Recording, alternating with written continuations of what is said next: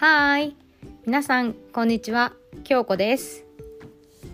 ダンスインストラクターの聞き方とビジネスのチャンネルへようこそ。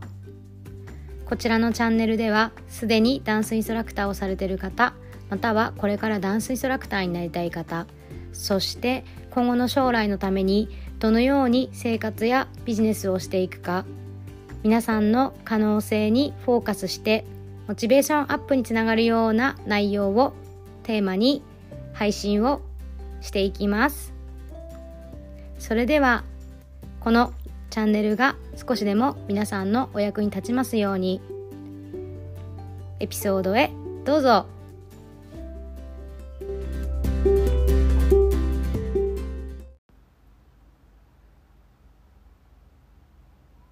はいそれでは本日も早速ね、シェアをしていきたいと思うんですけれども、えっと、今回のエピソード、配信は、えっと、スタジオでね、働くメリットとデメリット、あなたはどんな働き方が得意っていうところです。はい、えっと、皆さん、ダンスインストラクターされてる方は、働き方がたくさん、いろんな働き方があると思うんですけど、皆さん今実際にどんな働き方されてますか？あの、働き方がいろいろあるっていうのも、あの、ここで今回お話しするのは、その個人で自分でお仕事されてる方と、あと雇わ、雇われてる方、あと雇っている方、いらっしゃると思うんですけど、今回のお話は、自分が、えっと、スタジオで働くってところで、例えばスタッフだったりだとか、インストラクターとして働いている。っていうところで、自分があの雇われている側の目線と、あとはここがその雇う側の目線もまあ少し多少入ってるかと思うんですけど、そういった部分で、メリットとデメリットっていうのは、あの、たくさんあるんですけどね、こう、スタジオでレッスンするメリットっていうのが、こう、すでにね、条件が揃ってると思うんですよ。これじゃあ、あの、自分で、まあ、例えばレッスンを始めるってなった時に、スタジオをレンタルしたりだとか、スタジオを建てたりだとか、実際、あの、機材を揃えたり、床をね、整えたり、いろんなことがあると思うんですけど、自分がこう、受ける側、レッスン受ける側として、生徒さん目線でも、講師目線でも、こう、音響設備だったりだとか、冷房設備、冷暖房ですね。で、あと床、またトイレ。もう屋根があるだけで雨がしのげるっていう、もともとそう、私もストリートダンス上がりなので、外でのね、こう練習だったりだとか、冬なんかをこう雪が降ってきたりだとか、あとは汗をかいて髪の毛が凍るっていうことがありました、昔。で、初めてダンススタジオにレッスン行った時は、なんかこう音がすごいもう爆音で響いて聞こえる。で、それがすっごいなんか快感っていうか、クラブとかもそうだったんですけど、すごいもう、あの、バスのこう、低音がすごい響くじゃないですか。で、それとかもね、なんかこう、なんていうのかな、うわーって感動した覚えがあります。はい。で、ストリートでね、まあ練習してきた私にとっては、場所、もう教える側としても、こう受ける側としても、もうなんか天国みたいだなって。あ、つけ、暑ければ、こう冷房つければいいし、寒ければ暖房つければいいし、で、音響のこう、音質っていうかな、まあ、スタジオさんによると思うんですけど、すごいね、いい音響のところ、音がすごいクリアに聞こえるところは、もう本当に最高な設備だと思います。はい。で、まあ、イントラ目線でも、お客様目線でも、ね、なんかこう、すごいいい条件ですよね。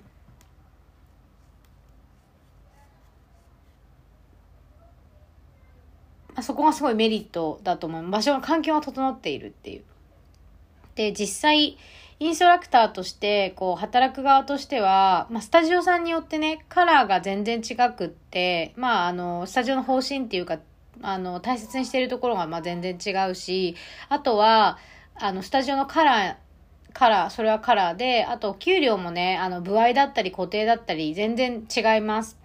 で、生徒のね、集客の数にも、あの、違いがかなりあるんですよね。ここのスタジオいっぱい入るけど、こっちはちょっと少ないなとか、まあ、いろいろあると思います。で、まあ、そうですね。方向性も全然違うので、まあ、合うスタジオ、合わないスタジオがあると思います。皆さん、まあ、レッスンされてて、いろいろ聞くお話ですけど、まあ、これは本当にインストラクターのその横並びのつながりでお話聞くと、やっぱオーナーさんと合う合わない。うん、あとはその、そこにいるインストラクターたちと割と横並びで仲良くなると、長続きしたりだとか、まあ、入ってね、こう、あんまり時間が経ってなくて、まあ、先生もほら、同じ曜日の前後しか、こう、実際会わなかったりするじゃないですか。で、発表会でね、こう一緒になって顔合わせするっていうようなこともあると思うんですけど、やっぱスタジオの先生たちと仲良くなると、すごく楽しくなってきて、なんかこう、レッスンしに行くのもそうだけど、こうなんかいろんなダンスの話ができたりだとかして、こう充実につながるんじゃないかなと思います。そこがね、まあ、あの、スタジオさんだと、こう自分で、あの、レッスンしてる場合は自分しかいないけど、こう、スタジオさんに、えっ、ー、と、就職っていうか、こう、お勤めに入って雇われている場合は、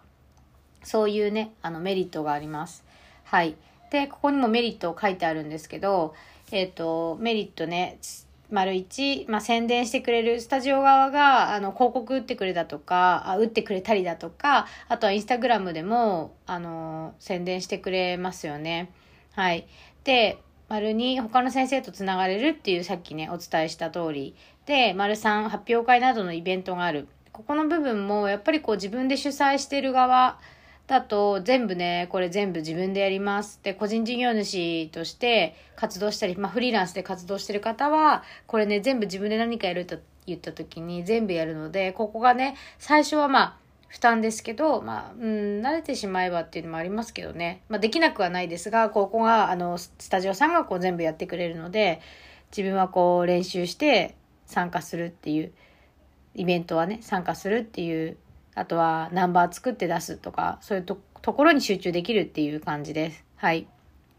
で、補足なんですけど、あの、丸一番のね、宣伝してくれるっていうところで、ここすごい、あの、大切かなと思うんですけど、スタジオがね、宣伝してくれるんですけど、ここは本当に頼りすぎない。で、やっぱりこう、自分がダンサー、ダンスインストラクターって自分が商品なので、やっぱ自分のブランディングだったりだとか、ね、こう、スタジオに人が集まんないから、なんかスタジオ全然何もやってくれないなっていうところで、じゃあ人数いないからやめようっていうのは、あの、本当にちょっと早すぎるので、そのスタジオに馴染んだりだとか、あとは自分でも、その、スタジオを持ってる付近でイベントに出るとか、イベントがない場合は、こう自分でこう、ストーリーに上げてとか、SNS でこんなレッスンやってるよって、あの、宣伝して、で、来ている生徒さんにも、誰かね、他にやりたい人とか、お友達でね、ご紹介していただけないかどうかとか、まあお話でね、コミュニケーションとって、そういったつながりで、こう自分でもね、こう動いていくことが、必要です。で、スタジオのやっぱスタッフとしては、直接その生徒さんにどうでしたかとか、レッスンどうですかっていう話はできるけど、まあ、そこからまたその先生のようにこう深いお話だったりだとか、別の部分ではできますけど、レッスン中にこうコミュニケーションをとって、その親御さんたちと、あの、この先生のレッスンいいですよねっていうところまではお話できるけど、実際にそのパッションとかそういったものってまた本人とスタッフでは違うじゃないですか。だからそこをあの本人自分から自らこうお伝えしてあの広げるっていうこともすごく重要です。で、まあ、ここに例えて言うなら、お店に商品は並べるけど、スタジオで、こう、先生たちは紹介するけど、その商品が埋もれてしまっている感じになっちゃうんですよね。自分で宣伝しないと。やっぱりその自分のその商品を自分で磨いて、こう並べて、こう前に出れるようにっていうかな、いい位置に並べれるように自分でやっぱそこは努力する。で、そこはね、プロとして意識していった方がいいと思います。で、かなり運転の差があると思います。そこで、あの、自分で意識してスタジオに入ってるけど、自分のこうアプローチができる方と、やっぱりこう、なんとなくスタジオが全部やってくれるからって、こう、任せっきりの方ではかなりね、ここ差が出てきます。で、やっぱり入りたてだとかわかんないと思うんですよね。うん、スタジオに入ってどういうふうにやっていけばいいのかとか、そことかもね、やっぱベテランの先生とか、今 SNS でいろんなね、こう情報があるので、インストラクターのね、こう結構、あ、この人いいな、こんな活動してんだ、どういうふうにやってるんだろうっていうとこからまずこう見て入ったりだとか、自分もこういう先生みたいになりたいなと思ったら、その人のやってることをちょっと真似したりだとかね、そういうところから入ってもいいと思います。で、もうあの、長年先生されてる方は、もうそれこそ分かってると思うんですけど、本当にね、自分のやっぱりこう、えっ、ー、と、レッスンに来てもらいたいお客様を絞ったりだとか、そういうこともね、かなり重要になってくるので、ちょっと今日はそこまでお話できないんですけど、まずあの、うん、メリット、スタジオやってくれるけど、そこにそう頼りすぎないでねっていうちょっと補足とね、えっと、あとデメリットは、まあ、あの、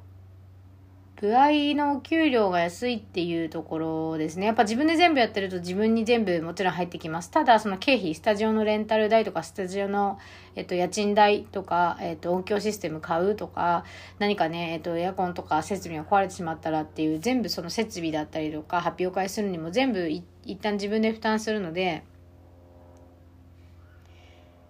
うん。あの、お金の部分、個人事業主とかフリーランスでやってる方も大変なんですけど、まあ、この、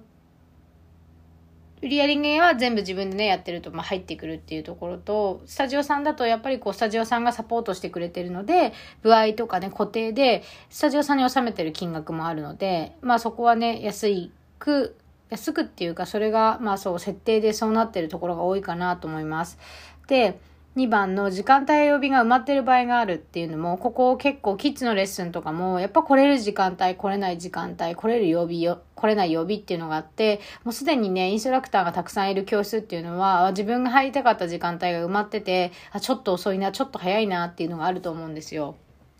うん。だからそこはやっぱり自分でなんかレッスン日決めて時間決めてっていうのが最初からできるかって言ったらちょっと難しいところがあるので、そこがまあ最初スタートするのにちょっとスロー、スロースタートになる場合もあるかなっていうのと、あとはまあ同じようなレッスンがあの他の先生と被る場合がある。なんかジャンルがすごいいっぱい偏ってるとか、あとはその地域によってそのジャンルがちょっとあの弱いって言ったらあれだけど、あんまり認知されてなかったりとかするとすごい集まりにくかったりするんですよね。でもそこは、あの、ただ知らないだけであって、あの、自分がどういうレッスンをしていて、どういうことを大切に、こう、レッスンを行ってるよっていうところを、な、なんか言える場所ってなかなかないと思うので、で、今やっぱり SNS がね、発達する、してるので、で、今の若い子たちって TikTok やったりだとか、若い子たちっていうのはその習いに来てる生徒さんでも TikTok やってたりだとか、インスタやってる子って多いんですよね。だからそこで、まあ、あの、つながったりだとか、あとは自分のそのレッスンとか大切にしてることとかちょっと伝えてったりだとか、うん、それはコミュニケーション取ってもいいですし、直接取る。または、あの、SNS でつながってで、そういうところでね、アプローチしてってもいいと思うんですけど、そう、あの、ジャンルが一緒で、なんとなく雰囲気一緒だから同じレッスンかなって思われたりだとか、ちょっとよくこの先生わからないし、あの、知らないあの、わからないっていうのはちょっと知らなくて、あ、怖いなとか、受けてみたいけど、ちょっと仕切りが高そう、レベルが高そうだなと思って入ってこないとか、あの、よくあると思います。で、喋ってみて、あの、実際受けてみたらすごいいい先生でよかったっていうことってすっごいあるんですよね。うん。だから、あの、そことかも、アプローチの仕方だと思うので、ぜひね、あの、なんかこう、自分が、自分のこう、オリジナリティっていうかな、個性が出るような、こうアプローチの仕方を探ってみるといいかなと思います。はい。で、今一番の部合のお給料が安いっていうところの補足なんですけど、部合でもね、これ本当に人数がたくさん集まれば、収入や自分の宣伝につながりますね。あの、あそこのダンススタジオの何々のクラスすごい人数多いらしいよっていうのとか、あとは自分の収入につながります。で、まあ人気のクラスになったら、あの、もう一個枠増やさないかとか、あとはもう違った曜日でやりませんかっていうお声もかかると思うので、またね、そのチャンスが広がるかなって思います。はい。そんな感じですね。うん。で、まあここで、あの、ここは本当に、なんだろうかな。シンプルにここはなんか、今日はちょっとこういう話だったんですけど、まあね、人数がたくさん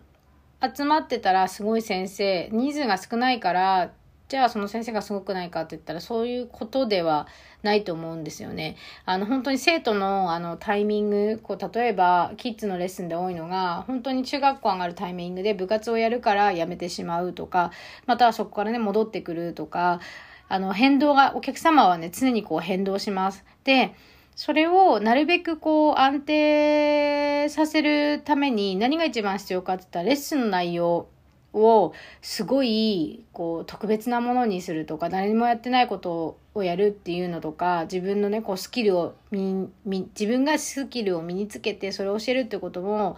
すごく大切なんですけどそれよりもやっぱ実際に来てくれてる人たちとしっかりコミュニケーションをとって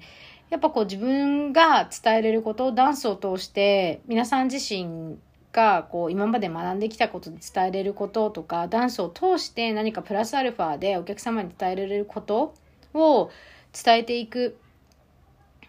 っていう方がすごく大切かなと思います。あの、もうどのインストラクターももちろんダンススキルがあって、ダンスの、まあ、レベルは本当にね、あの、それぞれだと思うんですよ。で、なんですけど、やっぱりこう、生徒さんには教えれるっていうか、こう、やっぱり自分よりハイレベルの人たちに教えることって、そうそうないし難しいことだと思うんですけど、やっぱりレッスンっていうのは自分よりも、こう、まだね、スキルがないなとか、こういうところでもっとこうした方がいいなってところを、私たちはサポートする側なので、それはね、十分皆さんやってると思うんですよね。うん。で、それプラスアルファ、やっぱりその、なんで自分にこう習いに来てくれるかっていうところと、あとじ、皆さんまあ、簡単に教えてるように感じてるかもしれないんですけど、なんかもうそれこそダンスに価値を感じて、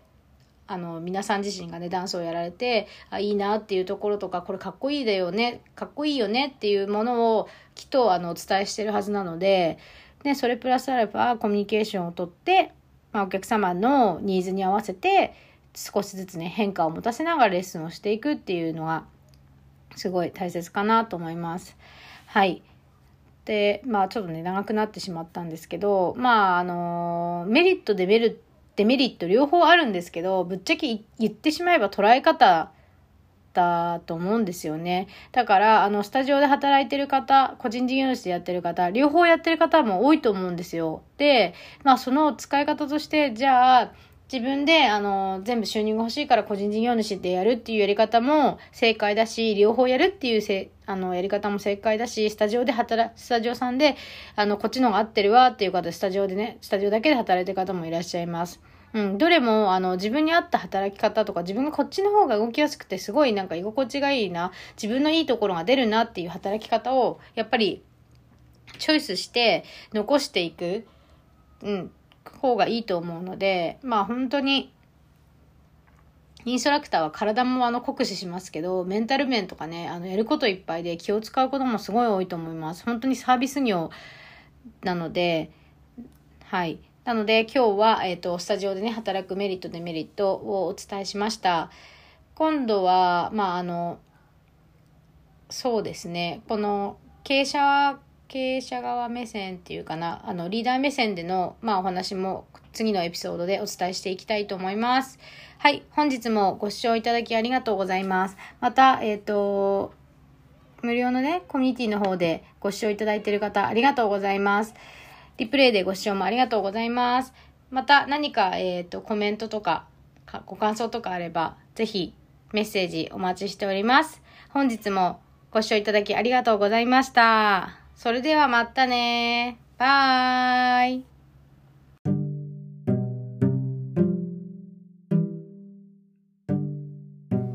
本日もご視聴いただきありがとうございました。こちらのラジオがいいねと思ったら、いいねボタンと、またご感想、ご質問等あれば、メッセージもお待ちしております。それではまた次のエピソードでお会いしましょう。またねバイ